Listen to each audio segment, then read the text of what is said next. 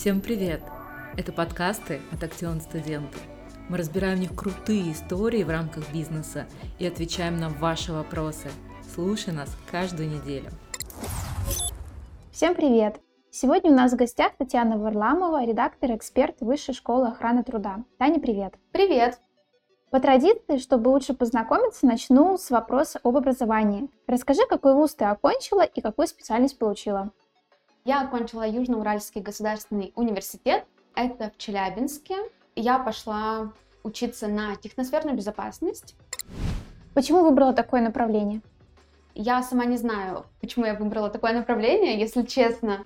Изначально я планировала пойти учиться на актера, я планировала учиться пойти на художника.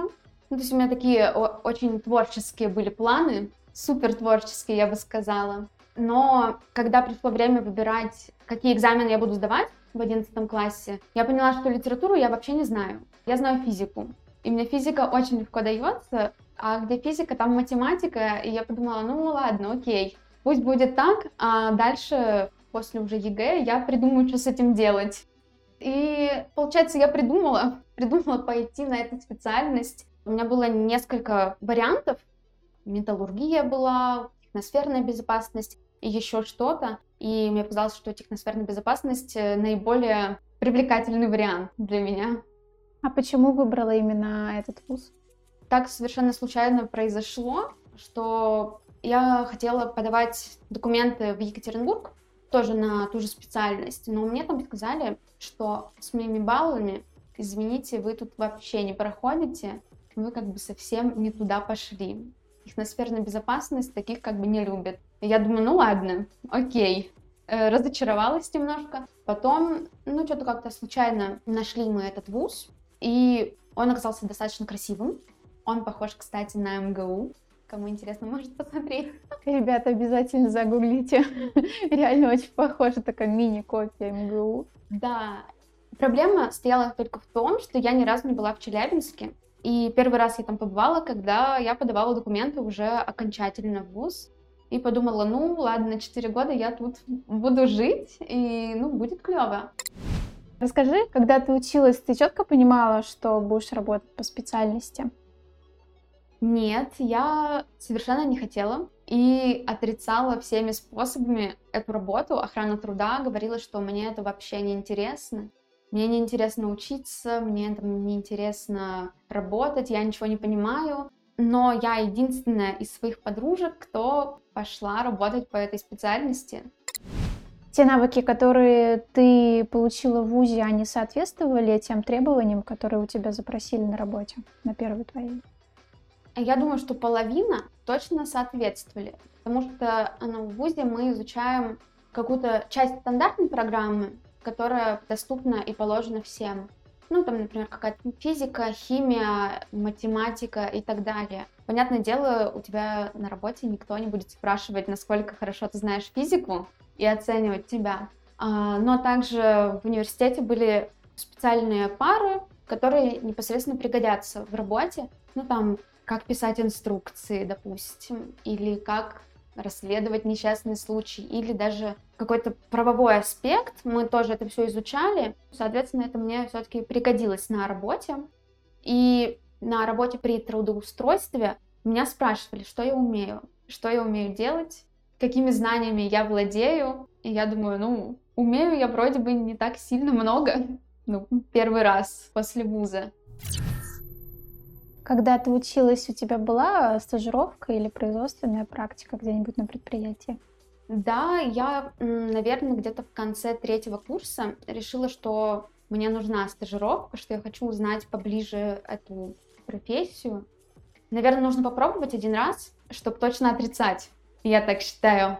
И я не устроилась, но я пришла в аутсорсинговую компанию и сказала, я хочу вас стажироваться за бесплатно, там, дайте мне что-нибудь, покажите мне что-нибудь. И мне дали наставника, девушку, с которой я ездила на стройку несколько раз, и я видела процесс стройки от начала, ну, практически условно там до конца, как там это все строится, как там работники ходят, что-то копают. И мы ездили в разное время года. Это было очень интересно. Мне давали такую каску, гигантские какие-то ботинки, гигантскую спецовку. Все работники, конечно, угорали надо мной, потому что я такая маленькая девочка, прихожу на стройку и смотрю, какие нарушения они там допустили. И на этой практике, получается, я смотрела нарушения, какие они допускают, делала какие-то протоколы, в общем, училась, как вот это реально работает на практике. Была на совещаниях, когда наставница моя, тоже специалистом она работала, она отчитывала бригадиров по всем нарушениям. Я сидела и так слушала, ага, запоминаю, как это нужно общаться с дядечками. Тебе потом это пригодилось? Не сильно, если честно, потому что я работала в офисе в основном. Я решила, что производство не совсем для меня. Я подумала, что я хочу более спокойной жизни, более спокойной работы. Тебе не хотелось расследовать несчастные случаи, заказывать кучу СИЗО?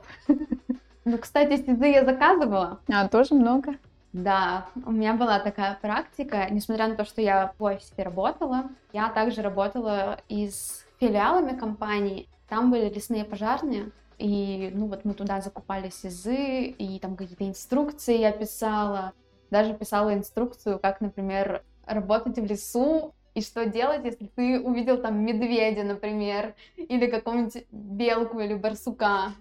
И сейчас мы сразу возвращаемся к тому, что специалисты по охране труда не должны разрабатывать инструкции. Мне кажется, все, с кем мы разговариваем, все специалисты по охране труда в начале своей карьеры всегда разрабатывают инструкции. Так, ребята, мы вас учим, что вы их не должны разрабатывать и должны это аргументировать. У нас есть даже целый курс в Актион студенты, называется «Инструкция по охране труда», что проверить и как взаимодействовать с руководителями. Обязательно пойдите туда, поучитесь и разберитесь, как вам объяснить руководству, что инструкции по охране труда — это не ваши обязанности.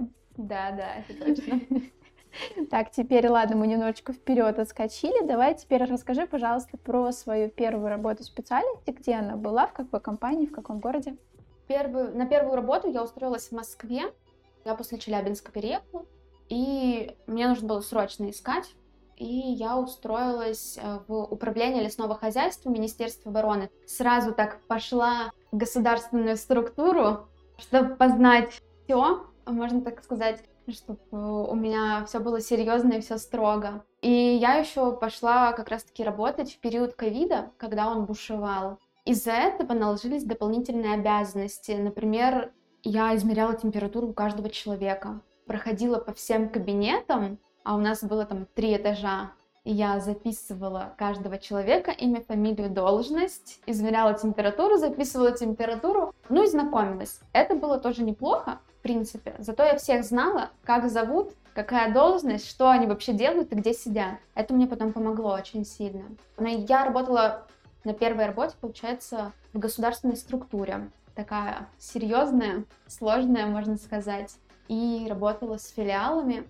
Как я уже говорила, там были лесные пожарные. И тоже в некоторых филиалах были специалисты по охране труда, которым я раздавала задачи. Здорово, сразу раздавать, раздавать задачи после института. Да, это было вроде бы интересно. У, меня был руководитель, он как бы давал задачу мне, а я уже распределяла это все по филиалам. Говорила, что им и как нужно делать. Но мне было настолько неловко, что я человек, который только что из института выпустился, я какие-то задачи даю там специалистам, которые уже лет 10 работают на местах, мне было очень некомфортно, очень непривычно. Но с другой стороны, они же не знали, там, сколько мне лет. Они не знали, сколько и как долго я работаю. Поэтому, в принципе, это как бы, ну, такой страх ушел. Если вспомнить твои первые полгода на этой работе, что было сложного?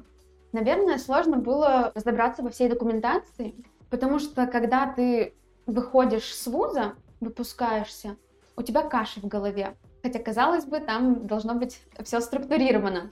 И было очень сложно разобраться, что мне нужно первоочередно сделать, какая вообще вот политика у компании, зачем мне нужно следить и так далее. Плюс в государственной структуре бывают иногда жесткие требования, например, в приказах. Ну, то есть, чтобы какой-то самый простой приказ мне утвердили и подписал начальник, самый главный, мне нужно было поставить визы и пройти человек 3-4, а то и 5. И последний человек перед начальником, он проверял все ошибки. И если ошибки были, мне это все заворачивали, я перепечатывала и как бы ходила заново по кругу. То есть э, это, конечно, было сложно. Я к такому не была готова изначально, и ВУЗ к такому не готовил, что такое может быть. Тебя не, не разочаровал твой первый опыт? Ты не подумала после этого, что не хочу быть специалистом по охране труда? У меня такие смутные были мысли. С одной стороны, я получила большой опыт, я очень много с кем познакомилась, и я нашла там друзей, с которыми мы до сих пор общаемся. Также я, например, ездила в командировки. Куда? Я ездила в Питер первый раз. Кстати говоря, сразу в командировку. Это было вообще чудесно. И еще я ездила под Нижний Тагил. Там закрытый город, свободный называется. Там прям мы неделю были. И я проводила документарную проверку. Ну и просто там к себе домой съездила, например, тоже хороший опыт. Хороший Приятно с полезным. Да-да-да. Что, наверное, разочаровало, это что государственная структура, она тяжелая. Тяжелая, в принципе, для восприятия. Ну, то есть тебе нужно выполнять все приказы четко, всегда в срок. Если ты ошибешься, тебе это что-то заворачивают. Ну, намного, мне кажется, сложнее, чем в какой-то другой компании. Ну и, соответственно, вот эта вся нормативка очень сложная, очень тяжелая для восприятия. Когда ты работаешь там пару месяцев, это до сих пор тяжело. Даже когда в ВУЗе это все разбиралось очень досконально. Ты работала в одной организации или меняла компанию? После этой работы, после управления лесного хозяйства, я решила, что я хочу тоже попробовать в охране труда, но немного другую сферу взять и более такую свободную, чтобы у меня было больше свободы на работе и, в принципе, в компании. Я устроилась в большую компанию, и там было уже три специалиста, и я могла уже, ну, прям полноценно с ними советоваться, сотрудничать и спрашивать вообще, как это все сделать. Но я также устроилась на офис работать. Я подумала, что на предприятие я ни за что не пойду, потому что мне не очень хочется с этим сталкиваться, с этими сложностями и проблемами. Особенно, ну, там, когда тебя чего-то хотят или что-то произошло действительно серьезное. Тебе нужно это решать. Я подумала, я не хочу такое решать. У тебя, получается, в новой компании были похожие должностные обязанности, как и в первой? Можно сказать и так. Я тоже была на офисе, полностью всю документацию вела сама, также вела вот этот ковид, и у меня были потом обязанности с прививками, то есть я и каким-то медработником условно была, выполняла все, что угодно, все, что мне сказали. А в какой-то момент, ну так произошло, я там отработала буквально пару месяцев, и в какой-то момент я осталась без руководителя и без еще одного специалиста. Ну, они просто уволились по своим там причинам. И я осталась одна на большую компанию, и пару месяцев я работала одна. Вот там было очень странно, очень странно, потому что и вроде у нас был просто еще склад, и на складе ты что-то должен там поделать, и в офисе ты тоже там что-то делаешь сам себе начальник и режиссер и прочее. Вот, но там было у меня, конечно, больше свободы без руководителя. А почему ты решила стать редактором по охране труда? А, я всегда чувствовала, что во мне есть что-то творческое, потому что даже когда я выбирала себе профессию, я вот так металась от актера до художника. Я подумала, что мне нужно как-то реализовывать свой потенциал, но в то же время я же училась на техносферной безопасности, на охране труда. Это как-то тоже куда-то нужно применить. И я все думала, как вот это вот все совместить. И очень долгое время я не понимала, как это совместить. Они у меня как-то отдельно, вот эти сферы существовали. А потом в какой-то момент я увидела вакансию, я увидела, что такое есть, что такое реально существует. Я подумала, ну надо пробовать, надо куда-то вот свою энергию, свои идеи вываливать и в то же время знания по охране труда у меня тоже никуда не испаряются. Они мне очень сильно пригождаются, прям максимально сильно. И я расту и развиваюсь тоже в этой сфере. Не только там что-то пишу, придумываю. Как ты креативила, когда работала специалистом по охране труда? У нас как-то в компании проходил День детей 1 июня. Придумали такую штуку, приводят работники своих детей, и детям показывают, чем вообще родители их занимаются. Их водят по различным кабинетам, по локациям, и каждый отдел от себя придумывает какую-то развлекушку или как интересно подать свою профессию. И ко мне тоже вот так заходили несколько партий детей, и я придумала такой квест, что все дети должны сейчас друг другу оказывать первую помощь. Изначально я, конечно, рассказала вообще, чем охрана труда занимается, что это как бы серьезно все важно, что мы вот защищаем родителей, можно так сказать, делаем безопасное место работы, чтобы ничего не случилось, ничего не произошло, и мы держим все под контролем. А затем предложила им поиграть кто быстрее перемотает там человека, например, кому-то руку давала, кому-то ногу, кому-то голову бинтовать куча бинтов вот так раздавала, и они там все под музычку мотали себя друг друга. Это было очень интересно. А потом я еще показывала каски, вообще в чем родители могут ходить на складе. Если кто-то приезжает на склад, в чем может ходить или в чем ходят работники, спецодежду показывала, что вот у нас есть логотип, смотрите, какой красивенький. Показывала каску, показывала гигантские ботинки с железным носком, предлагала их постучать, чтобы они убедились, что это реально железо. Они такие, вау, ничего себе, прикол. Кто-то даже это мерил, все, фоткался. Мне это очень, конечно, тоже понравилось. Такой целый день прошел. День охраны труда, можно сказать, для меня. Мне кажется, что кто-нибудь э, из этих ребят э, обязательно пойдет на техносферную безопасность. Может, для них это тоже был таким ярким днем. Я очень надеюсь. Какие плюсы в твоей сегодняшней работе? Как я уже говорила, у меня очень много идей. И плюсы в том, что я их реализовываю сама. То есть я сама что-то придумала, сама сделала. А, например, придумала какой-то интерактив, как работникам легче находить нарушения по охране труда, ну, допустим, в организации. Я придумала, что можно это сделать с помощью фильмов. Во всех фильмах есть какие-то косяки, по-любому. Даже не с точки зрения монтажа, а с точки зрения вот той же безопасности. И мы так подумали, подумали, понаходили эти фильмы и посмотрели клево. Это же интересно, люди увидят, они поймут, и они научатся, что как бы можно вот так вот легко, вроде бы ты не обращаешь внимания на это, но можно так вот легко э, посмотреть и понять, ага, нарушение, понятно все. Что пожелаешь ребятам, которые только предстоит э, стать специалистом по охране труда? Я пожелаю, наверное, чтобы вы не останавливались в обучении каком-то. Это всегда очень важно, и даже обучение не по самой охране труда, а может быть какие-то другие навыки, которые вам также в этой профессии пригодятся. Какие-то, например, коммуникативные навыки или навыки речи. Ну, то есть вы же будете проводить инструктажи какие-то, да, вводный инструктаж тот же самый. И это будет просто супер, если вы интересно, клево, прекрасно его проведете, а потом все работники от вас будут в восторге.